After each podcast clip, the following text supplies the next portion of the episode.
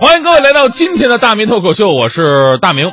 呃，人呐，活在社会当中，经常交错在不同的群体，那总是离不开最开始的自我介绍。您想想，从您的幼儿园到现在，无论是在班集体还是社会活动，无论是亲戚家还是朋友家，我们都得进行一下自我介绍啊，让别人了解你、认识你。那世界上啊，我算来看，我算了一下，就是只有一种人呢，他是不用做自我介绍的，呃，偷东西的，小偷，小偷不做自我介绍，半夜翻窗户进去，看没人理自己，觉得很失落，把户主拍醒了，哎，哥们儿醒醒，我叫徐翔，专业偷盗三十年啊，哥们儿很高兴认识你，麻烦你告诉你，你家这些东西都放哪儿了？没没有这样的，哎，虽然说我们每个人从小到大啊，做自我介绍已经不下几百上千次了，但是您真的会自我介绍吗？给您一分钟，甚至。给您一句话，您能怎么样自我介绍，让别人记住你呢？这真的是个大学问。先不说别的，我就问在座各位一个特简单的问题：大家伙聚会，一圈人互相自我介绍之后，您能记住几个人的名字呢？是不是啊？我一般是一个都记不住。不要怀疑自己记性差，这还真的不是说这个自己的责任，而是自我介绍的人呢，根本就没给你留下什么印象。所以呢，自我介绍第一步最重要的，你要让别人知道你叫什么。说实话，这个每个人的名字呢，除了自己跟自己身边的人熟悉，其他的人看着的名字呀，那就跟生字表一样，没逻辑、没意义，所以才记不住。所以呢，你在自我介绍的时候啊，最应该注意就是如何让对方一下子记住你的名字。比较简单的方式就是联系名人，比方说，我有个朋友叫唐庆。啊，跟别人都是这么介绍自己。呃，大家好，我叫唐庆，唐伯虎的唐，西门庆的庆啊。这，哎，立马记住了吧？再比方，前两天我认识一哥们儿，他自我介绍更逗，我说大家好，我叫岳东林，岳不群的岳，东方不败的东，林平之的林，岳东林。所以呢，看过《笑傲江湖》的，对他的印象都特别深刻。但是后来呢，我总觉得不太对劲儿，好像这几个人都不太全乎，是吧？所以呢，您在联系名人的时候啊。也得正能量一点，比方说我现在的搭档大迪，哎呀，大迪当时来参加比赛的时候，自我介绍都是这么说的：“大家好，我叫大迪，迪是爱迪生的迪，大是大明的大。”你看看，当他用了两位伟人的名字，立马就会让人印象深刻了。但是关于这个姓名的自我介绍呢，咱们也得有所忌讳，你得看场合，联系上下语境，你别把别人得罪了。然后说自我介绍也能得罪人呢，我跟你说太能了，太能了。比方说啊，有人自我介绍，大家好，我姓张，人家问了哪个张啊？弓长张还是立早张啊？说是张学良的张哦，明白了。轮到下一个自我介绍了，大家好，我也姓张，人家问了，那你是哪个张啊？他说我是张作霖的张。然后刚才那个跟他打起来了，是，人家是张学良，你张作霖，你不占人便宜吗？是不是？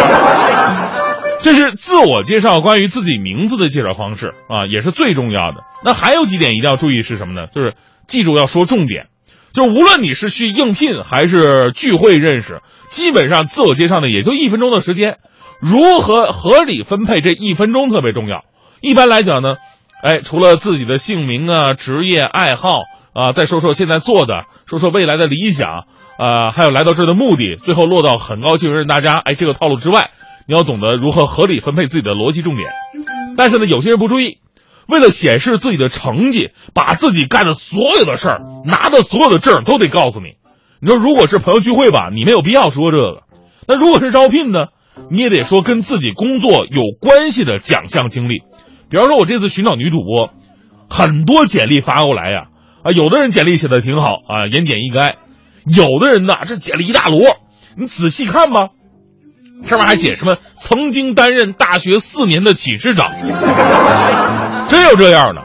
咱别管寝室长这官有多多大，就说你把寝室弄得再井井有条，你跟我有什么关系呢？我们招的是女主播，也不是招的女主人，是吧？所以当时我一生气啊，我就把他电话号码记下来了。对，还有朋友自我介绍的时候呢，为了避免紧张，很多朋友都这么做哈，就是提前写了一些东西备好了。然后真正自我介绍的时候呢，那家跟朗诵似的，这是小学生才用的办法。大家好，我是三年二班的徐强，我性别男，爱好女，活到现在还没娶。你知道吗？如果是招聘呢，其实面试官对你的经历内容啊，真的不是最在意的，因为简历里边说实话都写明白了，人家看简历就行了。那为什么让你自我介绍呢？人家让你自我介绍啊，是看看你在紧张状态之下的语言组织能力、逻辑思维和整个人的整体气质。所以呢，千万不要背诵，用轻松幽默的方式，甚至是自黑，这才会让别人对你印象深刻。我至今呢都记得我这个行业的一位前辈，就是台湾节目主持人林峰，当时来内地参加节目，我记得是应应该是春晚吧，那时候春晚特好看嘛，那时候我还小。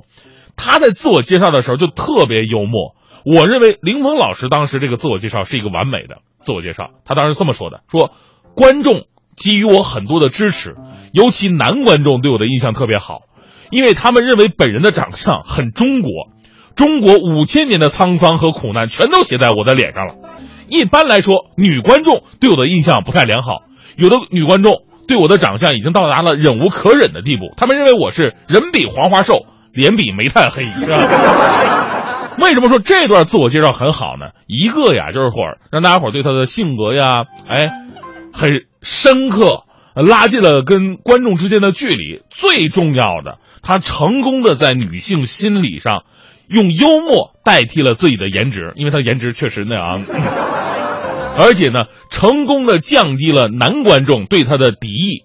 啊，男观众那时候看着电视节目，看到长得帅的那男演员都是有敌意的，但是看到林峰，看他这么一说，哎，觉得这哥们儿啊，对自己媳妇儿应该构不成什么威胁，挺好。那你没看后来费翔出来的时候，男观众是多恨他，你知道吗？可能有朋友说了，说大明啊，你光说不练假把式，要是我的话，你说大明你该怎么介绍，是吧？我跟你说，去年呢，在我们中央台评十佳节目主持人的时候呢。我还真的做了一个很特别的自我介绍。今天脱口秀的最后，我就跟各位揭秘，不用吹牛，用实力证明。听完我的自我介绍，你就后悔认识我，不是那个，呃，后悔这么晚认识我。来听听那时候我的自我介绍。我的名字叫大明，英文的名字是 Star Ming，可能很多老师还不认识我。那么接下来让我做一下。自我说明。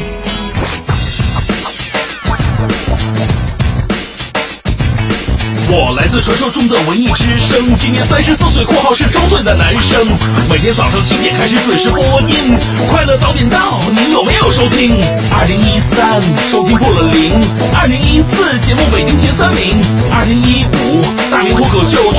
家独赢，广告每年将近千万，牛的不行。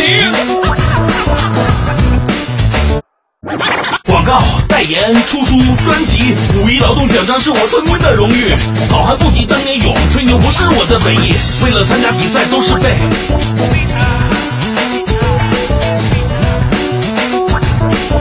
其实谁都有过挫折，有过伤心不如意。我在低谷时被很多人嫌弃、嘲笑、讥讽、谣言、恶语，身上的光环就像节操一样碎了一地。我曾质疑那所谓的荣誉，不想在评价里卑躬屈膝。我们每个人都有来有去，生活对于我们到底是什么意义？为了成功欢喜，为了失败哭泣。我们还得了青春的贷款，却承受不了幸福的利息。嘲笑和怜悯，那只是人性，一切并非都是来自恶意。那些伤害都是角色的定义，奋斗的路上总会有压力。所以今天我站到了这里，用了一生的勇气，为了频率，也为了自己。现在我要跟您说一声，大明来了，请注意。